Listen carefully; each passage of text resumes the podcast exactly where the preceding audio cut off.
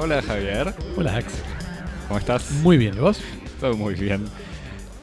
Bienvenidos a Cosmopodis, respondiendo la cultura del mundo de a varios temas por semana, en vivo desde el estudio 1 en el sur de París, reunidos hoy para responder todas las preguntas eh, recibidas de parte de los oyentes para terminar este año 2019 sin laburar mucho, sin tomarse las cosas muy en serio y empezando No a siempre. brindar. No como siempre, ¿no? Que, que, que, que laburamos muy de verdad.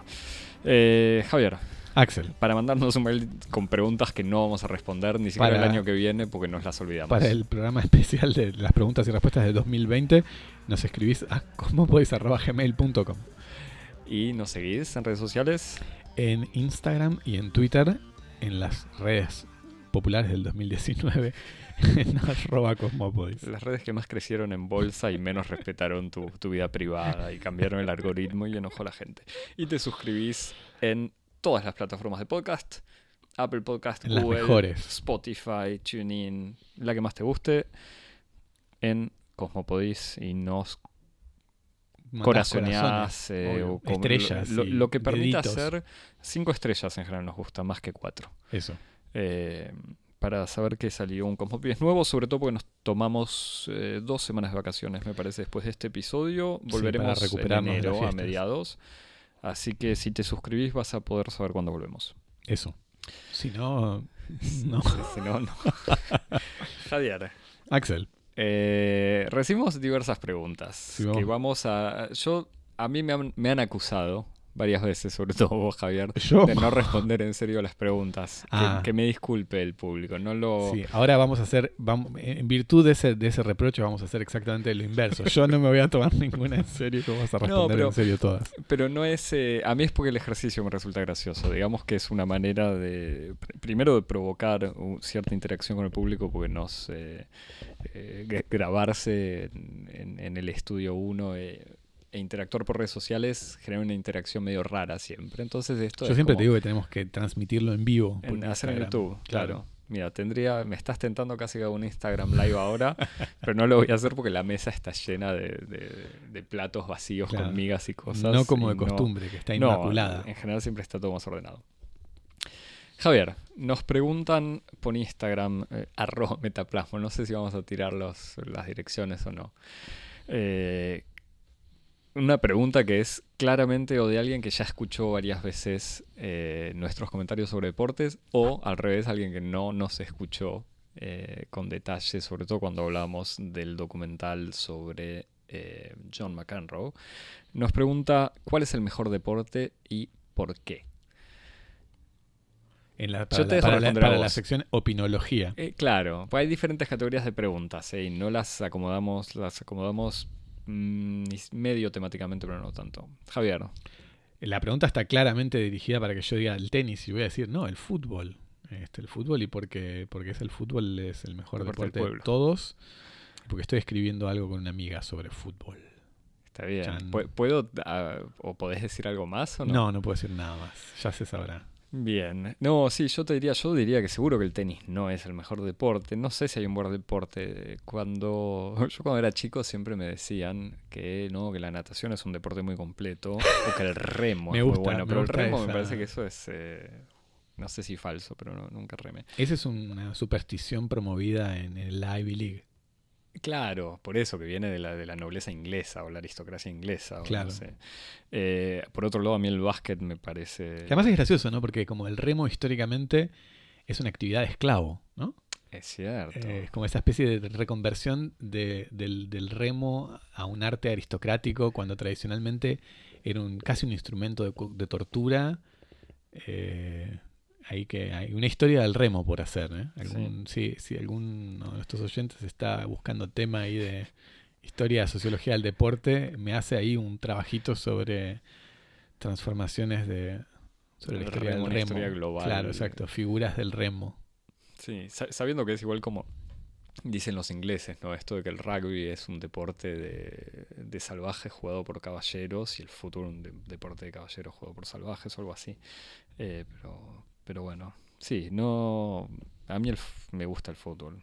Básquet también, ¿Por pero qué? sí, el ¿Por qué te gusta el fútbol? el es que el- eh, el la, por qué es la- justificación es como... Igual uno no, tirarle- uno no dice no dice por qué ama las cosas que ama. Lo lindo del amor es que es arbitrario. Si no, no sería amor, sería preferencia. Y ahí es cálculo y eso no, tiene sentido. Javier, estás reagresivo con, con los oyentes. que generosamente. ¿no? Estoy como... Bueno, No, es el ves rol que, es me atribuiste. Es el rol que me es es atribuiste. Es más divertido. Eh, no, porque el fútbol igual, porque Igual la pregunta... No, hay, patear cosas es divertido, hay que, hay que prestar atención a la pregunta, hay que leer bien las preguntas. No nos preguntan cuál es el deporte que más nos gusta, sino cuál es el mejor, deporte. Sí, Esa es una pregunta. esa- no sé. la natación porque es el más completo, como, Como te como decía yo. Y, pero eh, hay, si hay que mojarse mucho, no sé si es un buen deporte. El billar, Hay que. porque podés practicarlo a, cual- cualquier edad. Siguiente pregunta, me parece. la, general. Jugar a los dados. ¿Los dados cuenta como deporte? Hay bueno, que ver- ahora. hay que ver el Comité Olímpico- exactamente. Hay cualquier pavada como deporte. Así que. eh, ¿Por qué no han hecho episodios sobre la actualidad en Latinoamérica? Nos pregunta Víctor en pa- Instagram. pasar de, Es- pasar de, de- de la- Sí, de la- por- de las risotadas golpe de esto a esto es difícil. ¿eh? No, yo igual me parece que tenemos, podemos responder eh, más en serio. Me parece que por un lado, cuando hablamos, salvando, se, se puede discutir si era actualidad o no, pero me parece que cuando hablamos sobre la Cordillera de los Sueños, la película de Patricio Guzmán con, eh, con Juan Francisco González como invitado, eh, era una manera justamente de tratar algo que podía ser actual, como las manifestaciones en Chile, a partir de un objeto cultural eh, que refractara un poco la, la luz sobre ese evento actual. Me parece que no hablamos de actualidad porque justamente la actualidad pasa muy rápido.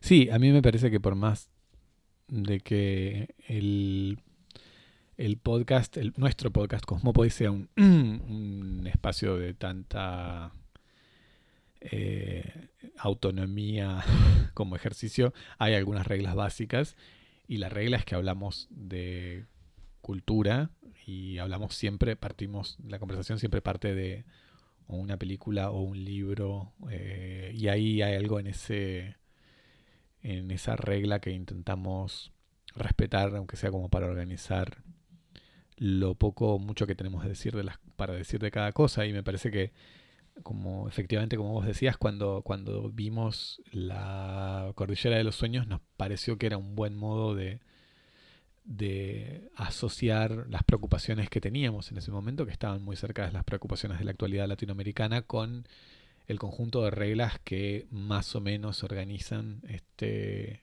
este ejercicio que es Cosmópodis, que es hablar de del presente, de lo contemporáneo a partir de un comentario cultural. Así que hablar de la actualidad así como o, o en abstracto o, o como Igual. temáticamente nos parecía difícil, no sé, a mí me parecía incluso, sí, no sé, parecía como que es difícil también hablar con hablar de eso sin hablar con personas que estén viviendo eso de un modo más o menos directo, que tengan una perspectiva privilegiada sobre la cuestión. Sí, bueno, y incluso la pregunta, de vuelta volviendo a esto de leer las preguntas enteras, actualidad en Latinoamérica. Me parece que cuando hablamos de películas, obras o algo que tiene que ver con Latinoamericana, con Latinoamérica, depende de lo que podemos conseguir acá en Francia. Salvo cuando por alguna casualidad eh, alguno está en Argentina y ve cosas. o- depende de eso. Cuando me parece que cuando habíamos empezado, habíamos preparado la temporada del año pasado, teníamos como en lista de temas hablar de Brasil. Y quedó Brasil, el Brasil de Bolsonaro. Y, y lo habíamos anotado incluso con una especie de subtítulo que era eh, Samba y Depresión. O, no, no me No, bueno, y en acuerdo. algún Y- momento, por ejemplo, eh, eh, mm, eh, lucubramos la posibilidad de comentar el, el- el documental que salió en Netflix hace poco, Al filo de la democracia, eh, que es precisamente un documental sobre el proceso de, de degradación de- del gobierno del PT y la caída de Lula. Es un documental de Petra Costa. eh, y que también nos parecía como un modo también de, de hablar de, de la actualidad en Latinoamérica, entre comillas, a partir de, de los temas de los que hablamos tradicionalmente en Cosmo. Pero bueno, son cosas que van, van pasando y a veces es, es difícil eh, ir conciliándolas entre las cosas de las que queremos hablar y, esa especie como de equilibrio que intentamos tener entre los distintos medios de los que hablamos también para no hablar siempre de cine o no hablar siempre de, de artes escénicas. Así que son todos así em, elecciones que a veces son difíciles de, reconciliar. Incluso yo me acuerdo había visto también el documental El proceso que era sobre el impeachment contra Dilma Rousseff y me parece que esos esas películas no vi la de Lula, pero en general también el problema es que es muy difícil comentarlas cuando, o sea, comentarlas incluso formar, formalmente eh, cuando lo más interesante quizás es lo que cuentan. O, sea, salvo a veces es, es, difícil hablar sobre un, algo que cuenta algo eh, de manera tan directa como lo que fue el final del PT o Dilma, sin, sobre todo sin ser especialistas en PT o, en Dilma. Pero bueno, no sé, lo tendremos en cuenta igual si querés, como, no sé si era un reproche, era una pregunta, pero queda anotado. Em, después está la cuestión de la actualidad, ¿no? que es una, cuestión también en sí mismo. Cuando a veces yo tengo la sensación de que no sé si tengo ganas de hablar de cosas actuales, no solamente de América Latina, sino de cosas actuales en general, como que a veces la, la regla de la actualidad, la regla de hablar de lo que se está hablando es una regla que a veces eh, ayuda y otras veces eh, limita bastante. Así que también es una, pregunta para hacerse. ¿Vale, vale la pena que un espacio así de un poco como de, opinión, reflexión, siga los ritmos de la actualidad? Sí, ¿no? ¿Qué sé yo? Sabiendo que hay un montón de, quizás, bueno, podcast también, eh, pero hay un montón de, medios que hablan de actualidad. Consagrados específicamente a la cuestión de la actualidad. Con, muchos más medios que nosotros. Pero es una pregunta que me hago, no, no, no es eh, un modo de lavarme las manos, a veces está, precisamente la actualidad tiene eso de decirte, bueno, ¿y vos qué tenés para decir al respecto? Y sobre todo con todas las cosas que estuvieron pasando en Latinoamérica. Yo por lo menos sentía que había cosas que teníamos que, que intentar abordar y no lo hicimos y bueno, es difícil. Eh, otras dos preguntas que de personas diferentes, pero que están relacionadas. Nos dice My Visual Orgasm por Instagram. Yo lo que quiero, anhelo y necesito de ustedes es un top 10 de las mejores películas del año, con un emoji que llora. Eh, y otra persona nos dice toneladas de rankings y listas de fin de año, década. ¿Qué son? ¿Qué significan? Y después desarrolla eh, esta última pregunta diciendo, ¿hay alguna lista o ranking de libros o películas al cual presten especial atención? ¿Por qué? El tema, sigo contando la, pregunta, el desarrollo de la pregunta. Pues hay gente que manda preguntas y responde las preguntas, pero lo agradecemos también. El tema me divierte porque los rankings son una doble legitimación. El medio que lo publica reconoce a esas obras y a la vez tiene cierta presión ante su público de hacer un ranking digno que posicione al medio en el ambiente. O sea, se aplica un criterio para juzgar al mismo tiempo que se sabe juzgado, que se sabe juzgado por el público. Eh, comparando listas también se empieza a entender quiénes construyen qué cánones. Al mismo tiempo, parecen apuestas a futuro del estilo que se sepa que yo dije que esto estaba bueno 10 años antes que todo el resto del mundo. Por otro lado, sigue nuestro oyente, el ranking se enfoca en destellos o casos puntuales, pero no es una estadística, aunque permite ver algo de lo destacable del año y señalar algún norte de la producción cultural, el tipo de corte que hace implica no ver el panorama amplio de lo que hay.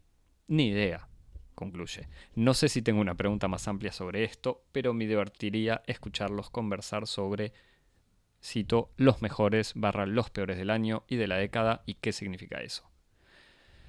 Javier, eh, tu opinión sobre los rankings. No, no sé si voy a tener una opinión sobre los rankings, pero a mí me cuesta, me cuesta no querer hacer algo que alguien dice que quiere, anhela y necesita. Eso te iba a decir, el pedido es, eh, cuando alguien te dice lo que quiero, anhelo y necesito de ustedes, casi que independientemente de lo que sea, uno ya tiene ganas de, de, responder a esa, a esa demanda.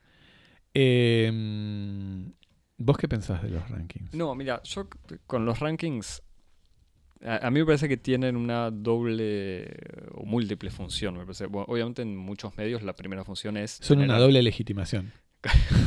Recito. No tendría que haber leído, tendría que haber usado la respuesta anterior. Eh, No, no, me parece que obviamente los rankings son obviamente estos artículos eh, que están en todas como se dicen. listículos eh, que están en todas las publicaciones y sitios de internet y todo que pueden ser más o menos interesantes. Yo mm, le presto atención, o por lo menos para los que más o menos respeto, son eh, por lo menos dos. Me parece que son muy parecidos igual. La lista que hace Calle, Calle du Cinema fin de año siempre hace la lista de las películas del año y hace, ahora en el número anterior hizo de la década y creo que en el que sale ahora en enero son las del año que pasó. Eh, y en general es interesante porque está la lista de la redacción, que a mí no me interesa o que, me- que repite lo que ya dijo Calle a lo largo del año, salvo por algunas individualidades de la redacción, pero convocan también a cineastas. Y ahí sí es más interesante, quizás no tanto, o sea, de dos maneras. Una, porque te permite ver quizás o descubrir películas que uno no vio. O que no vio, que ni se enteró, que se olvidó y dice, ah, bueno, si tal gente la recomienda, le doy una oportunidad. También es interesante muchas veces ver quién cita a qué. Y entonces uno descubre eh, cineastas evocando a Joker o gente reconocida, o al revés, defendiendo películas inesperadas. Así que eso me parece es interesante, quizás no tanto por el ranking, para ver cuál puso primera o segunda o tercera. Eh, por otro lado, el, o sea, hay, hay un ejercicio particular que es incluso bastante más ambicioso que lo de Calle, que es eh, el crítico de cine argentino Roger Cosa en su página con los ojos abiertos, losojosabiertos.com, que hace la Internacional Cinéfila desde hace varios años, en donde él convoca a decenas, eh, sino cientos de críticos, estudiosos y gente de cine de distintos países y les pide como Calle les dice su top 5 me parece. ¿A nosotros no nos invitaron? No nos ¿Estamos invitó. El, el- Roger el, el año que viene me parece que nos invita. Eh, y después les pide la mejor película de su eh, propio país. Y entonces eso te permite, cuando no son siempre los mismos 15 cineastas franceses o que están alrededor de Calle, du Cinema o los eh, críticos de The Guardian que van a hablar solo de películas inglesas y yankees y dos o tres europeas, te permite ver qué te dice un cineasta, un crítico filipino sobre la mejor película filipina del año. Y eso es obviamente interesante porque te permite descubrir cosas y por otro lado, como nos decía eh, el oyente en su propia respuesta, porque te permite ver cómo se arma un canon. Entonces, la, la Internacional Cinéfila del 2019, en el momento que estamos grabando, todavía no salió. Se tiene que publicar en estas horas. Eh, pero participa Javi Teabeso, nuestra amiga Clea Galush Ah, invitada mira. por segundo año consecutivo. Eh, gran especialista de cine brasileño. Eh, el año pasado, por ejemplo, era interesante ver eso, cómo había películas como Sama, eh, igual Sama que había salido en el 2017, primero en Argentina, pero había todo un debate, aparecían en ciertos círculos, o un montón de otras películas que se iban repitiendo, películas de las que nosotros desde acá no habíamos escuchado hablar, pero se ven también cuáles son los festivales que marcan quizás la agenda o cierto canon entre ciertos grupos. Pues, de vuelta, vos proponías una tesis, eh, un trabajo sobre historia del, del remo. Se puede hacer lo mismo sobre las redes de críticos de cine y ver cómo funcionan. Es un embole. Bueno, pero justamente me parece que sale para tema de tesis más eh, un buen sociólogo bien burdiesiano ahí que se nos siente a, a hacer eh, gráficos de, de, de- redes, correspondencias. claro. Pero bueno, eh, yendo a la, de vuelta a la pregunta eh, de nuestro oyente que quiere, anhela y necesita un top 10. Yo la verdad tengo que admitir, me senté y dije, bueno, nos Bien, lo piden así. Bien ahí. No, no, no, tengo que admitir que me senté. Empecé a hacer una lista primero de películas que vi en el año, eh, retomando distintos lugares y fue muy difícil. Y me tomó mucho tiempo y tuve que suspenderlo porque tenía, venía Navidad y había que comprar regalos y, ¿Y un top, preparar un- una un- un cena. top 5? No, eh, no, no hice un top. Es más, no hice un top, ni siquiera sé en qué quedó mi lista. Lo que sí te permite, y ahí vuelvo al, al- lo que puede ser interesante, me parece que sí que te obliga a hacer una especie de balance personal de qué películas viste, qué películas te perdiste, porque eso también uno dice, ah, tal película que quería ver que se me pasó. Eh, y después te permite ver sesgos eh, personales de, mira, este año vi muchas pelis de tal tema o de tales directores, y te das cuenta lo que fuiste dejando de lado. Así que creo que el ejercicio puede ser interesante personalmente. lamento decepcionar y no proponer un top 10. Eh, me parece que sí me acordé de películas que vimos y habíamos comentado en Cosmo como, no sé, la de Raigadas, que igual acá en Francia salió a principios del 2019, creo que sería el 2018. Eh, de vuelta a Le Dain de Quentin Dupieux, que, que, siempre hay que defender y que me sorprendió no ver en, en algunos rankings que pasaron. Em, pero no, me parece que es un ejercicio lindo personalmente. Gracias igual por hacernos la pregunta. A mí yo pensaba que interesante es pensar, por ejemplo, porque rankings así de... sabiendo que coincide con la década, entonces hay muchos rankings de la década y eso es más difícil todavía. Las mejores películas así del año, de la década o lo que sea, bueno, todo el mundo puede hacerlo mejor que nosotros, supongo. Pero pensaba que... Que nos paguen. Que si me pagan lo hago mejor, ¿eh?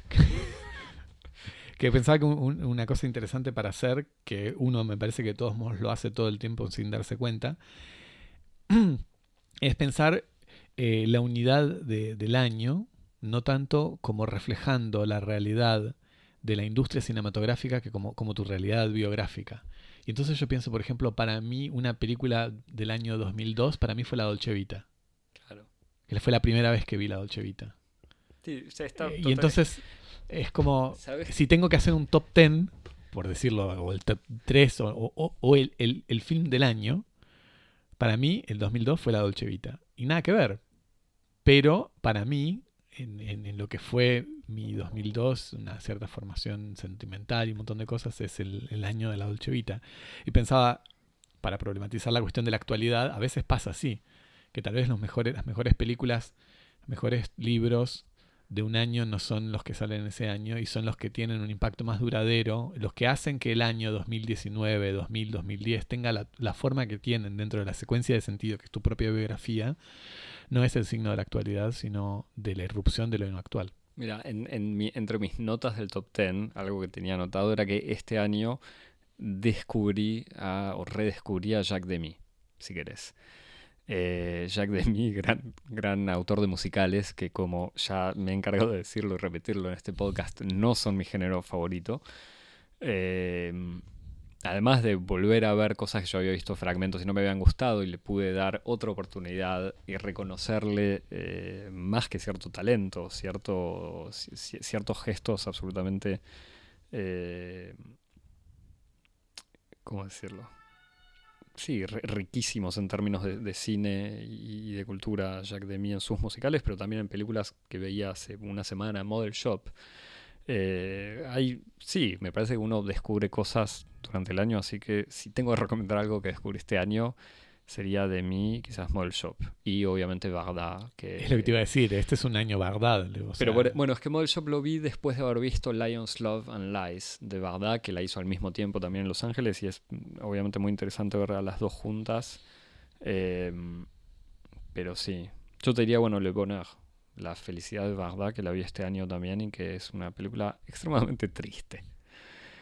Eh, pregunta siguiente, Javier o si querías eh, comentar sobre qué listas o a qué rankings de libros, de, libros o películas ustedes le prestan especial atención. Yo ya tiré, dos de películas. ¿Vos de libros? No, ninguna. Ninguna de ningún, de ningún tipo.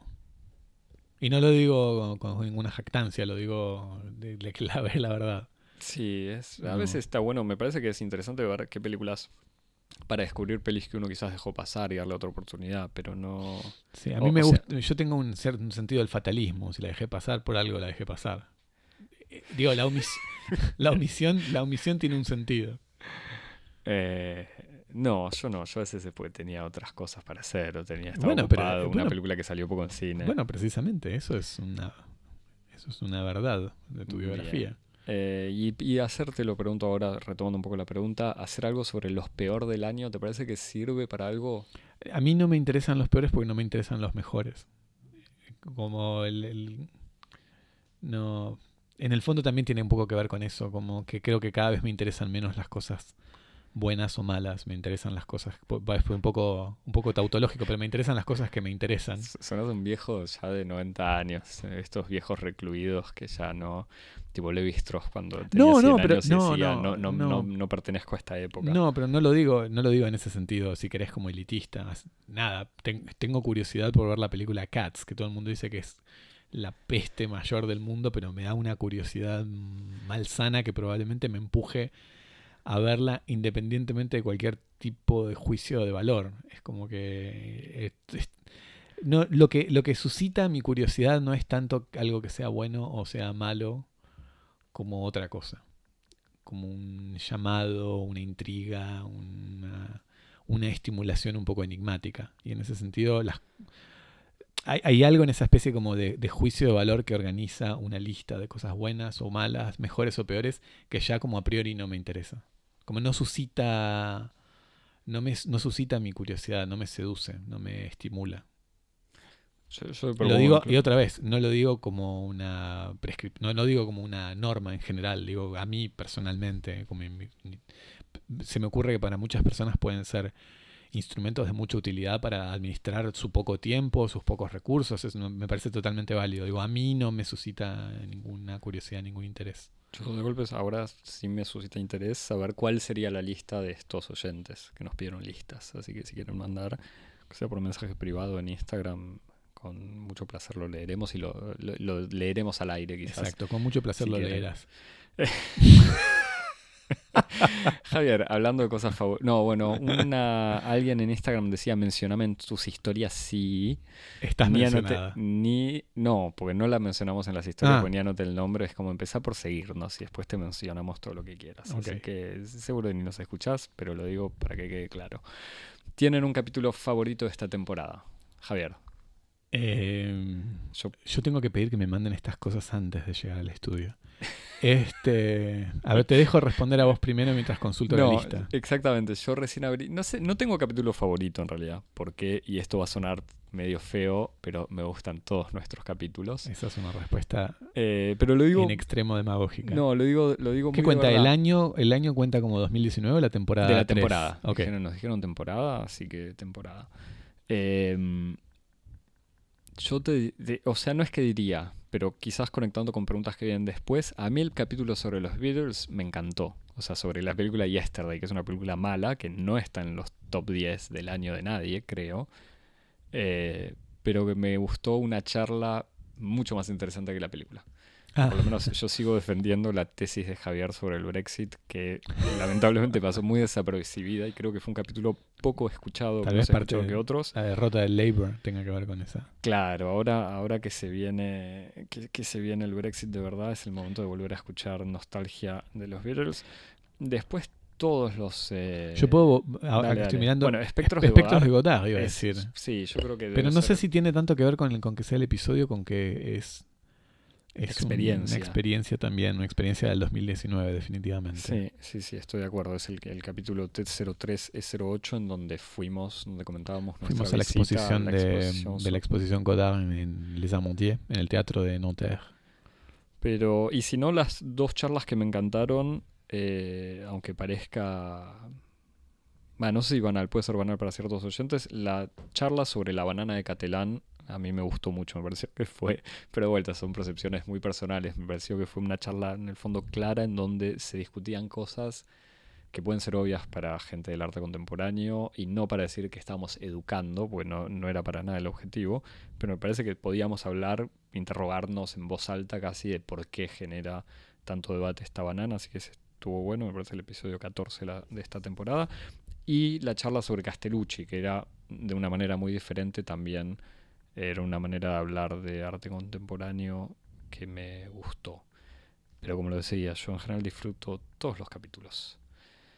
Eh, pregunta siguiente, estoy ya perdiéndome. ¿Hay algún tema ya tratado del cual querrían hablar más? Javier. Em, de temas ya hablados. Eh, habíamos, mira, yo sí te lo digo, aunque es, es un falso tema. eh, Me parece que nos quedó todavía la temporada 3 de Twin Peaks. Ah. No la hablamos, la habíamos hablado. Pero no hablamos de eso. nunca sí. la hablamos. La hablamos en, en la temporada cero, No en estás, los no pilotos. estás respetando no la consigna. Eh, bueno, pero lo, lo ¿Algún hemos tratado entre nosotros. Ya tratado. Ah, estás haciendo trampa igual. Pero está bien, está bien. Me Pero gusta, bueno, me ¿y gusta. qué queda pendiente? Queda pendiente, algún día lo, lo sacaremos ahí de la galera. Eh, tema ya tratado.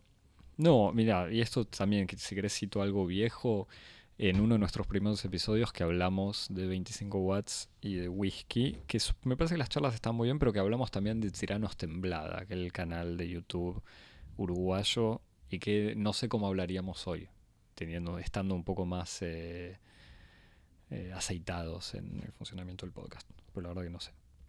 No, si no Godard, hay temas que de todos modos vuelven.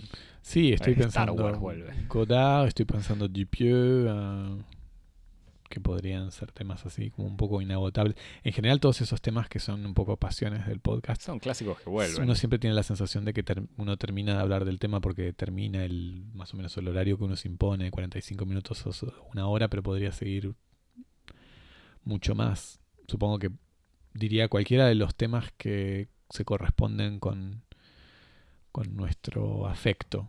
Son esos temas de los que siempre querríamos seguir hablando. ¿Qué capítulo creen que le gustó más al público? ¿Concuerdan con el público? No. O sea, no, no con el público, sino no tengo ni idea. Que es, en general, me parece que siempre. el de Tarantino fallamos. anduvo bien, si por No, bien no, se esa supone... es, una pregunta, es una pregunta que viene después, Javi. Ah. ¿Cuál fue el más escuchado? Eh, ¿Qué capítulo creen que le gustó más? Me parece que lo gracioso es eso. Primero que no podemos saberlo porque podemos recibir algunos mensajes de, ah, está muy bueno el capítulo. O las estadísticas. Pero las, estica- las estadísticas no dicen si le gustó al público. Que el público lo fue a escuchar. La verdad que no podemos saber en general que le gustó, así que no es que no podemos concordar, pero no es difícil saber qué le gusta al público y en general me parece de vuelta por experiencia personal, capítulos que nos gustan en el momento de grabar, quizás no funcionan tan bien cuando hablamos con gente del público que nos dice, sí, no sé. Pero bueno, o gente que nos dice está buenísimo un capítulo que en el momento no, no nos había convencido tanto. Hmm. Si querés otra charla, ah, volviendo a momentos que me gustaron, nuestra charla sobre la película temporada, eh, toda la parte de la charla sobre la cuestión del- de la representación naturalista en el cine, a mí me gustó mucho. Hmm. Eh, nos dicen cuál fue el capítulo más escuchado. De vuelta, no tengo, no estoy viendo las estadísticas, pero creo que debe ser el de Tarantino. Tarantino. Sí, Tarantino. Pero Tarantino y un poco para re- retomar lo que preguntaba el, el oyente en la pregunta anterior, o para asociar la pregunta anterior con esta, en general los más, siempre los más escuchados son los de cine. son los de Eh, cine y sí. los de temas más conocidos. Pero en los, los de cine eh, est- hay claramente una preferencia general. Me parece que hay como una especie de, o de apetito o de, de afinidad, de, de deseo mucho más de escuchar hablar sobre cine que sobre cualquier otra cosa y eso se ve muy bien en las estadísticas. Pero que también con un detalle, esto ya lo habíamos hablado una vez en, en un intercambio, me parece, por Twitter, de que la gente en general escucha sobre cosas que ya conoce. Claro. Cuando a mí me parece, o sea, Sí. no, no lo digo por nosotros, pero me parece que es un, no sé si es un error, pero me parece que se puede, se puede disfrutar una charla sobre algo que uno no conoce, y lo digo yo como oyente o lector. O sea que uno puede disfrutar. Ir a la universidad es eso. No, bueno, ni hablar.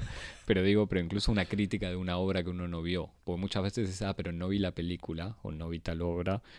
Y me parece que no, no es necesario a veces. Para eso el pasante se toma el trabajo de escribir un resumen la obra antes o al principio de cada, para el principio de cada episodio. Pero bueno, los más vistos son los de cine, ¿concuerdan con el público? No. Yo no. Me No, no, por eso es estoy de acuerdo. Es una lástima que, que no, digo, no solamente Cosmópolis, sino en general, como que hay algo, hay una sobrerepresentación de, de- del, del cine dentro del debate cultural que es, un- me parece que va en desmedro, no solo de la calidad del, deb- del debate cultural, sino va en desmedro del, del propio cine, que Sí. termina de, de, de quedarse un poco borracho de sí mismo, girando un poco en vacío, sin producir esos fenómenos de polinización cruzada que son tan interesantes entre, entre los distintos Artes. medios y artes, exactamente. Sí, bueno, incluso pasa eh, lo que se ve mucho en YouTube, como las, la, la industria del cine, por llamarlo así, o sea, Marvel produce eh, un millón de canales que comentan Marvel Claro. o, o Star Wars o, o lo que sea, Eh, y entonces genera esta sensación de decir, bueno, vamos a hacer una película conocida porque la gente va a escucharlo, pero no es lo más interesante en general para nosotros. Javier. Axel. ¿Alguna peli u obra o libro o algo que les haya quedado pendiente este año? Supongo que sí. más de una. Pero ¿tenés alguna en mente? Em, ¿Vos?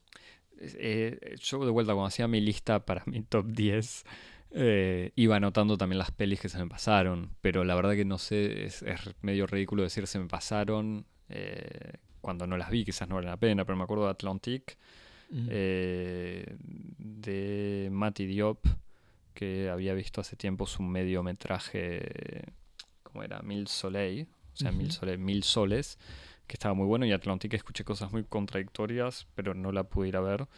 Así que se me pasó, pero supongo que la conseguiré en algún lado. Lo mismo con. Eh, eh, bueno, As.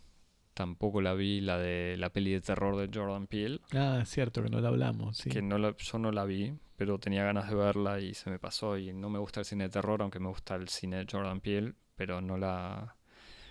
No, la vi, después no sé de otras películas. La de peli sobre el espacio de, de Claire Denis, High Life, tampoco la, la vi, pero no sé, son... No vimos próxima tampoco. Ah, yo la vi próxima. Pero... No te digo nada. Pero, pero sí, cosas pendientes, libros un millón. Sí, yo globalmente siempre diría libros. Es que el libro, el problema de los libros es que no es que siempre queden todos pendientes, pero quedan más pendientes que una peli. Porque uno pues, los puede ir acumulando. Sí, y después que es eh, en, virtud de esta digamos, no de esta, no, de esta dificultad que existe en la recepción de, de las conversaciones sobre libros. A veces es un poco de, es un, incentivo negativo. Uno no tiene ganas de hablar de libros porque en general los, rinden. los episodios sobre libros no son tan este, bien recibidos. Y exigen una preparación mucho más. Pero, eh, pero, pero, pero fantaseo un poco con la idea de, de hablar, digamos, en general es una especie como de objetivo implícito que tenemos hablar más de libros. Eh, y fantaseo un poco con la idea de así como de hacer algo así como un, diario de lectura, ¿no? Como que, también, porque además me parece que ahí la lectura es, es, una experiencia de del consumo cultural, como dice la gente, aunque odio esa expresión, consumir cultura. Eh, pero es una experiencia en donde la inactualidad es mucho más eh, la norma que la excepción, ¿no? La gente tiende a ver películas actuales, tiende a ver películas que salen recientemente, mientras que los libros no están sometidos a esa misma régimen de vida asociados a su, a su estreno, su salida, su publicación. Y, bueno, hay algo de, de esa como inactualidad, de esa asincronía que existe en la vida de la lectura que da, da ganas de, ponerlo un poco más como una norma de, del podcast. No sé, veremos si encontramos la fórmula correcta para eh, subsanar el efecto inevitable de arbitrariedad y de capricho que puede tener cualquier tipo de diario de lectura. Puede ser puede ser una experiencia interesante. Veremos. Enganchás casi perfecto con la última pregunta. ¿Viste? ¿Viste? casi no sé. Todo, planeado. Casi ni se notó. ¿Alguna promesa o proyecto para el 2020? Javier. Eh, ¿Vamos a hablar más de libros? Me, estás prometiendo la hoja y alguien, va a tener que leer entre los dos. Y no sé si estoy listo.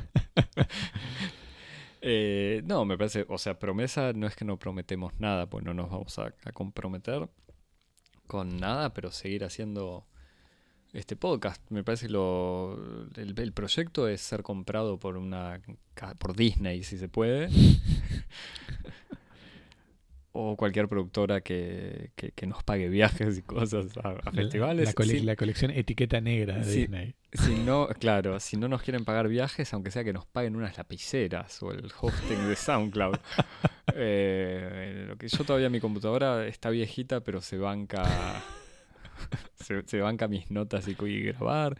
El equipo de grabación todavía funciona, está bien, así que no, no Disney comprarnos ahora que todavía somos baratos. Claro, no pedimos mucho, es Disney con un vuelto Somos de, una buena inversión. de un muñequito de... eh, pero que sea Igual eso no es una cosa. promesa. No, pero es un proyecto, podría ser un proyecto. Ah, es un proyecto, entiendo, entiendo. Eh, no, igual sí como proyecto, esto sí es más en serio, pues algo que habíamos hecho, habíamos hablado, eh, lo, lo digo ahora al final, pero habíamos hecho un especial de 10 minutos sobre Joker para el podcast Cine Autopsias, unos amigos podcasteros que conocimos por el mundo del podcast, o sea, no, no venían de antes, amigos mexicanos.